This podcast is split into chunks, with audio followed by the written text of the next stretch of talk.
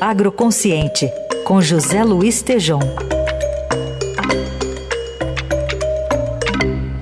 Hoje o Tejon comenta o que classificou como marcha da insensatez do agro e da política nacional.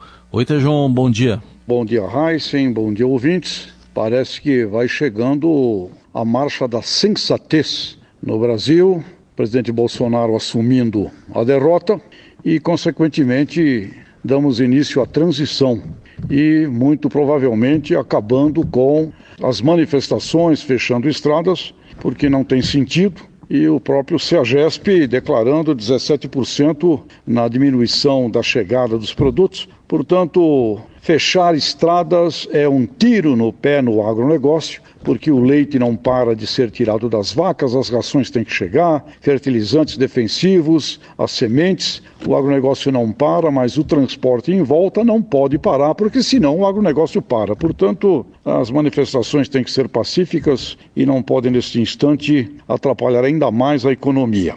E dentro da marcha da sensatez, que eu espero que passe a acontecer, temos aí manifestações das entidades uh, admitindo o novo governo, portanto, se preparando e se oferecendo para as necessárias negociações na constituição do novo governo. E com relação a quem seria o ministro da Agricultura, como eu tenho estudado, observado, desde os anos 70, os ministros da Agricultura do Brasil têm sido pessoas de uma formação e de uma competência extraordinária como média. Então, estão debatendo nomes como, por exemplo, Carlos Fávaro, foi presidente da AproSoja, Associação de Produtores de Milho e Soja do Mato Grosso, uma personalidade muito bem formada. Por que não conversarmos a respeito de Normando Corral, extraordinário líder, presidente da FAMATO, Federação da Agricultura e Pecuária do Estado do Mato Grosso, simplesmente o maior estado produtor de grãos e carne do mundo.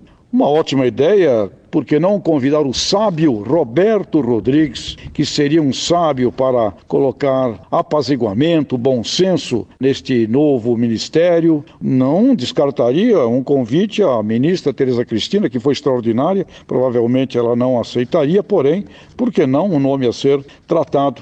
Eu convidaria Newton Leitão, presidente do IPA, do Instituto Pensar Agro, que tem como uma das suas obrigações municiar a Frente Parlamentar da Agropecuária e, por que não, ali com a FPA, com o IPA, sair daí nomes. João Martins, presidente da Confederação Nacional da Agricultura e Pecuária do Brasil e uma lembrança que está na hora de ser lembrada: um líder cooperativista. As cooperativas reúnem no Brasil mais de um milhão de famílias agrícolas. E aqui fica, por que não, Márcio Lopes, presidente da OCB. Ou seja, temos extraordinários nomes, extraordinárias personalidades, com ótima cabeça, com ótima formação, para compor com muita confiança e credibilidade o novo Ministério da Agricultura, que é muito importante para a base da produção agropecuária brasileira e, através de um nome de boa cabeça, reunir então o conceito do agronegócio, do antes,